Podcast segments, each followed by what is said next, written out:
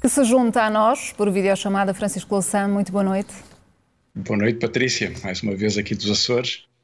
É verdade. Mais uma vez uh, por videochamada, depois estaremos juntos aqui, aqui em estúdio. Isso. Já aqui vimos nesta edição da noite que a inflação voltou a subir para os 9,1% em, em julho, que não acontecia há 30 anos. Se converter estes números, estes níveis, o que é que representam para o governo? Eh, representam para o país, na verdade, para o conjunto das pessoas, para o governo, uma vantagem um aumento da cobrança de impostos, eh, estes 9,1%, dados provisórios de julho, eh, já registram, no, fazem registar no primeiro semestre cerca de 5,3 mil milhões de euros de receita de impostos a mais em relação ao mesmo período do ano passado. Isso decorre, eh, sobretudo, do aumento do IVA e também, porque repare, se sobem os preços, o imposto é cobrado, os 23%, ou uma taxa inferior, é cobrada sobre o valor global dos preços que subiram e, portanto, a receita do IVA sobe automaticamente. Há um segundo, uma segunda razão para esta melhoria de, de, de, da cobrança fiscal, que deu, aliás, eh, um primeiro semestre com superávit orçamental, coisa que não aconteceu acontecia uh, há cerca de 13 anos, que é a antecipação do pagamento do IRC, e há uma terceira razão também, que é a redução de despesas extraordinárias uh, que o governo, um, com, com, as quais o governo se comprometeu uh, durante um período do Covid no ano passado. Por estas três razões, há um enorme aumento da receita de impostos. Naturalmente, há também outros efeitos negativos sobre as contas públicas. Os fundos europeus num determinado valor pré-determinado, eh, eh, têm um valor real menor eh, em, em função da inflação. Em qualquer caso, as receitas fiscais são grandes beneficiárias desta, deste impulso, mesmo que a economia dê sinais preocupantes os Estados Unidos entraram em recessão, a Alemanha cresceu no segundo trimestre muito pouco e, como foi dito na peça ainda há pouco, Portugal recuou ligeiramente o seu PIB em relação ao primeiro trimestre de, de 2022. E, portanto, um, o efeito que isto tem sobre a população é, evidentemente, quando os salários ou as pensões uh, são fixas, um aumento de 9%, ou um pouco mais, com os juros e com outros efeitos que possam vir a acumular-se até ao final do ano, significa eh, que é exatamente como se retirasse eh, deixasse ser pago o mês de eh, dezembro ou deixasse ser pago o mês de novembro em salários ou, ou em pensões, ou uma situação intermédia entre os dois. Portanto, este é o efeito. Qual é a resposta que tem vindo a ser discutida? O governo tem anunciado que proporá novas medidas de recuperação de rendimentos face à inflação, mas só em setembro e outubro. Curiosamente, é no momento em que será apresentado o orçamento para vigorar a partir de janeiro. Em todo caso, o governo parece estar a aceitar que tem que haver medidas extraordinárias já nos próximos meses, mas não agora eh, no, no verão. Professor, e relativamente à polémica em torno do uh, imposto sobre hum, lucros caídos do céu, assim têm sido definidos, e a intervenção do CEO do uh, Santander, quais são os sinais que estão aqui a ser dados? Na verdade, essa é a primeira polémica mais importante que surge nos hum. últimos dias. Há uma segunda sobre os gastos que são feitos neste contexto orçamental, mas começando por essa primeira, hum, a Galp anunciou no primeiro semestre mais 150% de lucros, eh, cerca de 430 milhões de euros, eh, e outras empresas também que são as que mais diretamente beneficiam do arrastamento do efeito inflacionário, sobretudo, portanto, na energia e na distribuição. Por causa disso, alguns outros, algumas grandes economias europeias, o Reino Unido, a Itália, agora a Espanha, anunciaram um imposto dirigido aos tais lucros caídos do céu. Ou seja, o, os ganhos que são eh, proporcionados por, esta, eh, por este efeito inflacionário nestes eh, setores. A reação da banca em particular do CEO do Santander, mas hoje também do Presidente da Caixa Geral de Depósitos, nos últimos dias do BPI, ou seja, do conjunto da banca, tem sido de grande preocupação, porventura por anteciparem que o Governo possa estar a discutir esta solução que até agora tem, tem recusado. Em qualquer caso, eh, o contexto europeu eh, pressiona muito neste sentido. É provável que o governo adote uma medida a meio caminho com um efeito mais publicitário do que prático. Agora, a segunda polémica, em, em, poucas palavras, é a mais importante de todas. O Presidente referiu-se hoje a, a, propósito do que está a passar no, no Hospital eh, São Francisco Xavier, eh, com as grandes dificuldades que há num serviço de urgências mantido só por um, eh, por um interno ou uma interna e por, um, por uma pessoa com, com, com a especialidade. Está-se a, a generalizar noutros setores da saúde esta dificuldade, já vem dos últimos meses, e o Governo apresentou uma solução para isto que foi aumentar aumentar o pagamento das horas extraordinárias para compensar um pouco os médicos depois de 150 horas, um pouco mais depois de 250 horas, eh, mas na verdade impôs depois ao mesmo tempo uma restrição que é que não podem ser eh, criados eh, dotações orçamentais suplementares em relação ao que já estava previsto e neste primeiro semestre já houve eh, quase 10 milhões de horas extraordinárias, mais 42% do que em 2019, portanto já estamos ao nível do esforço orçamental com horas extraordinárias do ano passado, que foi um ano absolutamente anormal, o que quer dizer que a, a, medida do governo terá pouca aplicação e, portanto, apesar desta enorme, eh, deste enorme maná eh, que, é, que é o aumento da cobrança de impostos, tais 5 mil milhões eh, de euros neste primeiro semestre, o governo parece querer fechar os cofres e evitar medidas sabendo que são necessárias no contexto da saúde para pagar horas extraordinárias. Isto levou já a alguns protestos. O, o presidente da administração do Hospital São João, eh, eh, Fernando Araújo, eh, que é uma personalidade com peso na, na política de saúde do, do, Partido Socialista, foi secretário de Estado, o presidente, da, o, o médico de, que Aires de Campos tem presidido a comissão para, a para resolver o problema das urgências em obstetrícia. Enfim, várias pessoas têm vindo a assinalar estas dificuldades que correspondem a promessas que não são cumpridas numa área tão sensível, num contexto tão importante. Professor, avançamos para os debates políticos desta semana, a entrevista de Augusto Santos Silva e também a moção de censura do Chega ao Presidente da Assembleia da República. Qual é o foco que deve ser aqui tido em conta e quais os objetivos também de André Ventura com a audiência de hoje com Marcelo Rebelo de Sousa? Bem, Marcelo Rebelo de Sousa destronfou a audiência de hoje, reduzindo-a à banalidade da sua, hum, da sua posição presidencial, de ouvir os partidos quando eles lhe pedem e não dando qualquer importância, fez muitíssimo bem. Em todo caso, há três problemas que estão envolvidos nesta questão, a que me refiro brevemente. Bom, há o, a motivação Augusto Santos Silva, ele quer destacar-se por via deste uh, conflito, isso tem um risco para ele, que é a banalização de um conflito que correu muito bem nas primeiras expressões, ele foi muito elegante contundente e um, incisivo na resposta ao, ao, Chega, mas não o pode fazer em permanência. O que leva ao segundo problema, que é o Presidente, ao, o Presidente da Assembleia, ao intervir sobre questões do discurso político, está, creio que não está a perceber a diferença que há entre recusar propostas que, sendo inconstitucionais, não devem ser admitidas e a sua intervenção sobre o discurso dos deputados porque um deputado não pode apresentar uma proposta inconstitucional contra a Constituição, mas pode fazer um discurso criticando a Constituição, por mais que isso choque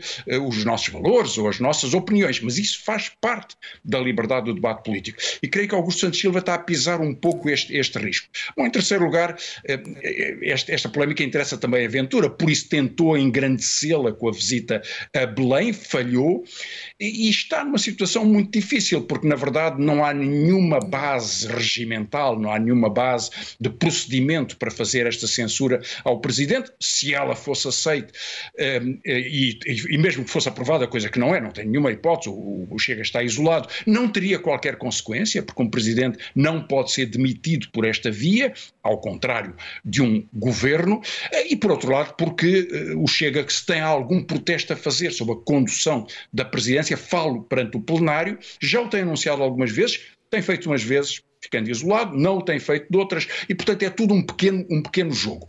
O problema é que ele, este jogo pode-se banalizar para Ventura, não se pode banalizar para Augusto Santos Silva, e creio que por isso o Presidente da Assembleia está-se a colocar numa uh, armadilha. Francisco Louçã, protagonistas também desta semana Carlos Moedas e Pedro Nuno Santos. Na sua visão, e tendo em conta também os acontecimentos desta semana, é muito mais o que os une ou muito mais o que os separa? Bem, ambos vieram dizer que era muito mais o que os unia no estilo da política, de fazer coisas. Repara, Carlos Moedas sai de uma situação muito difícil porque ele foi abandonado pelo seu próprio partido num pedido de financiamento com regras muito discutíveis para a Jornada Mundial da Juventude, que já se realiza, eh, uma iniciativa da Igreja Católica com a presença do Papa, realiza-se já no próximo ano, e isto envolve muitos milhões de euros, há aqui uma dificuldade de financiamento com o governo, mas Carlos Moedas queria, não conseguiu e agora já veio a conseguir uma, eh, um contexto em que o Tribunal de Contas não terá uma intervenção fiscalizadora como devia e como é necessário que tenha, alegando-se a urgência deste processo. Isto criou uma enorme confusão política e por isso Carlos Moedas quis usar também um sinal político que ele sabia que ia ser notícia e foi em entrevista uhum. e em declarações, que é dizer que algo aproxima de Pedro Nuno Santos, no fundo dizer eu e Pedro Nuno Santos poderemos ser os protagonistas, da, alguns dos protagonistas da disputa eleitoral em 2026. E sobre o escândalo que está a abalar a Igreja Católica Portuguesa, os casos que estão em investigação, as suspeitas também de ocultação, e hoje com Dom Manuel Clemente a quebrar o silêncio. As justificações dadas são suficientes? É, as justificações são muito preocupantes. Dom Manuel Clemente reconhece que, que o patriarca anterior, José Policarpo, eh, tinha tido um contacto com uma família, com uma mãe, que lhe tinha reportado um caso de, de abuso.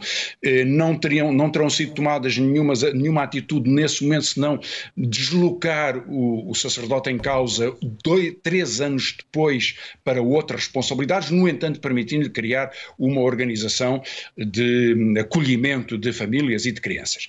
20 anos depois, o problema volta, volta a surgir, a denúncia é de novo reportada a Manuel Clemente e ele eh, reconhece nesta, nesta carta que não teria, eh, não teria procedido eh, com qualquer queixa eh, perante as autoridades policiais e, portanto, não teria sequer eh, eh, tomadas diligências que a Santa Sé, que o Vaticano já estava a sugerir nesse momento. Fica, portanto, uma situação muito difícil, mas num contexto, primeiro, em que Manuel Clemente é resignatário, está à, beira de, de, abandonar as suas funções, ehm, e em que já existe uma comissão com algumas personalidades que têm tido um trabalho independente e cuidadoso, que já, aliás, registaram 352 queixas, dessas, pelo menos 17 parecem não estar abrangidas pela prescrição e quase metade delas já estão a ser investigadas pelo Ministério Público, uh, pela Polícia Judiciária. E, portanto, nesse contexto, poderemos ter o princípio, porque é o princípio de uma investigação sobre o que se dizia que não existia, que eram abusos no contexto da Igreja Católica em Portugal. Que haja esta atenção, essa preocupação e o seguimento das queixas para saber o que é verdade e o que é falso, o que deve ser investigado e que, sendo verdade ou sendo comprovado, deve ser punido, isso é uma, uma, uma, uma, enfim, uma mudança muito importante neste contexto.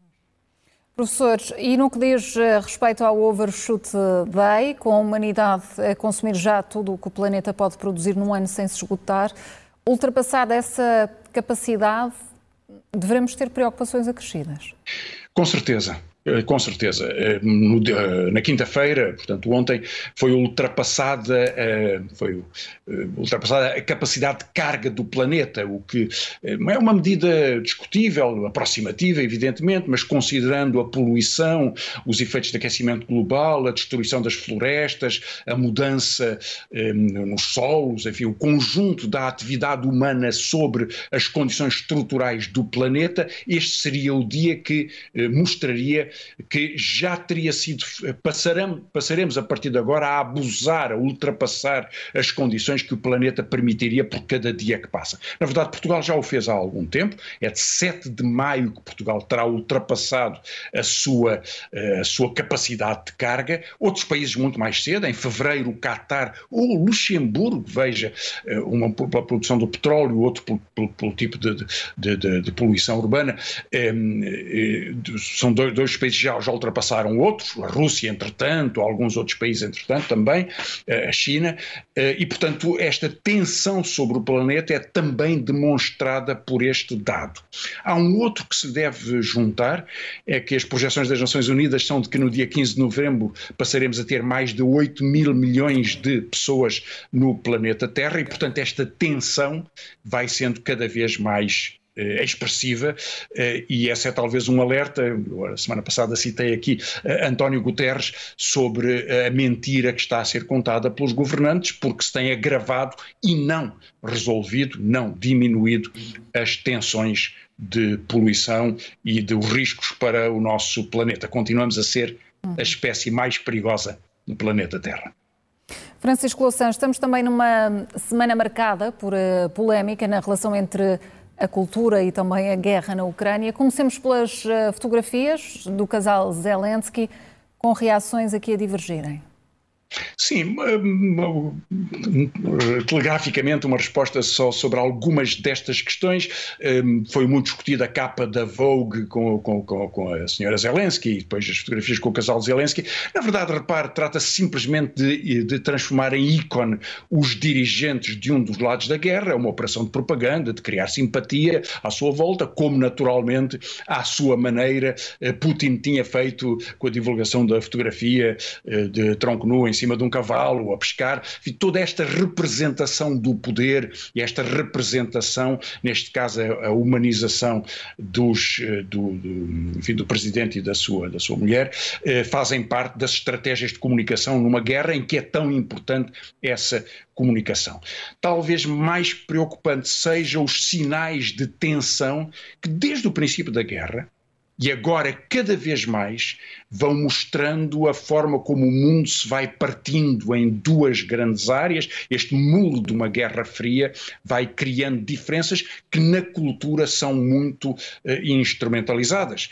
Uh, a crítica da embaixada russa à declaração de Abrunhosa é espantosa e surpreendente. Não é costume a embaixada pronunciar-se sobre uh, o que um artista diz em palco. É evidentemente um enorme abuso. Isto depois provocou também alguma tensão relação entre os, os artistas portugueses eh, neste, neste contexto, mas o maior debate é sobre a festa do Avante, foi lançado aqui por milhares na, na, na SIC e foi reproduzido por outras personalidades de direita. Eh, é e, e, o que é que lhe parece, professor, essa contestação aos artistas que vão atuar na, na festa do Avante e se fazem sentido as críticas que têm sido feitas por causa da posição do PCP em relação à guerra? Bem, a, a, posição do PCP em relação à guerra é discutível e criticável, como todas as outras, eu, eu não concordo, e, e creio que o, que, o, que, o, que o, Partido Comunista Português vê, vê mal a estratégia das relações e dos conflitos internacionais, mas o seu espaço de intervenção pública é garantido pela, pela, pela democracia portuguesa. A festa do Avante tem uma característica política muito marcada, é a festa de um partido, também é um festival eh, organizado pelo PCP, que tem tido sempre a presença de pessoas com opiniões muito variadas, que evidentemente não deveriam estar naquele palco se lhes fosse reduzida a capacidade de se expressarem livremente, mas não acontecendo isso, não vejo nenhuma razão, a não ser esta perseguição de Guerra Fria e esta vontade de criar umas barreiras culturais para o impedir. Não me lembro de ter havido eh, quem dissesse que, eh, enfim, noutro, noutros contextos de outras guerras, que utilizasse, que utilizasse o mesmo, o mesmo critério. E, portanto, parece-me que tudo isso tem muito pouco sentido, acho que é mais uma perseguição cultural e uma forma de ajuste de contas político-partidário do que propriamente olhar para a cultura como ela deve ser, uma garantia da liberdade artística, de expressão cultural, de expressão política, de expressão de opinião. Eu quero ver artistas como aqueles que estão na festa do Avante ou noutras eh, festas ou noutros festivais populares a poderem pegar no microfone e dizer o mesmo que disse o Abrunhosa ou dizer o que pensam sobre esta questão ou sobre outras. Uh, enfim, uma das mais atingidas foi uma artista brasileira que respondeu com muitíssima elegância que um, ela, uma artista negra, que combate o racismo e que defende a vida uh, no seu país e gostava que houvesse tanta preocupação por todas as vidas humanas como aquela que ela tem vindo a manter. Acho que essa é a atitude que se deve tomar e, portanto, outras, outras campanhas de opinião são mais circunstanciais do que fundamentais. E o que nos tem a dizer, Francisco Louçã, sobre o momento zen desta semana? Patrícia, o momento zen eu escolhi desta, desta vez uma coisa um pouco diferente do normal. É uma pequena parte de um anúncio publicitário, de, de um anúncio político no Texas, feito por eh, organizações que contestam o governador do Texas, nós vamos vê-lo, Greg Abbott, que eh, assinou a lei que no Texas é um dos estados norte-americanos que proíbe praticamente todas as possibilidades de uma mulher abortar, eh, incluindo nas circunstâncias em que se constata uma eh, doença fatal do, eh, do, do, feto. Eh, e, portanto, aludindo a essas dificuldades e essa imposição violentíssima, este anúncio, com muita inteligência, faz a defesa da liberdade de escolha da mulher. E vamos ver, Francisco Louçã, boa noite, obrigada e até para a semana. There's no easy way to say this, but your baby has a catastrophic brain abnormality. What, what, what does that mean? It means that parts of her brain didn't form. Your daughter, if she is to survive, will live only a matter of hours after birth. I wish I could tell you what to do, but there is only one person who can make this choice. How, how much time do I have? And that person is Greg. Greg? Who the f is Greg? Yeah, let me just give him a call. Hey, Greg. Dr. Robinson here. Listen, I've got a pregnancy that could. Yes? But I think this one is the. Yes, okay. Sure. Sure. Okay, I'll let them know. Yeah. That's gonna be a no. Best of luck to you.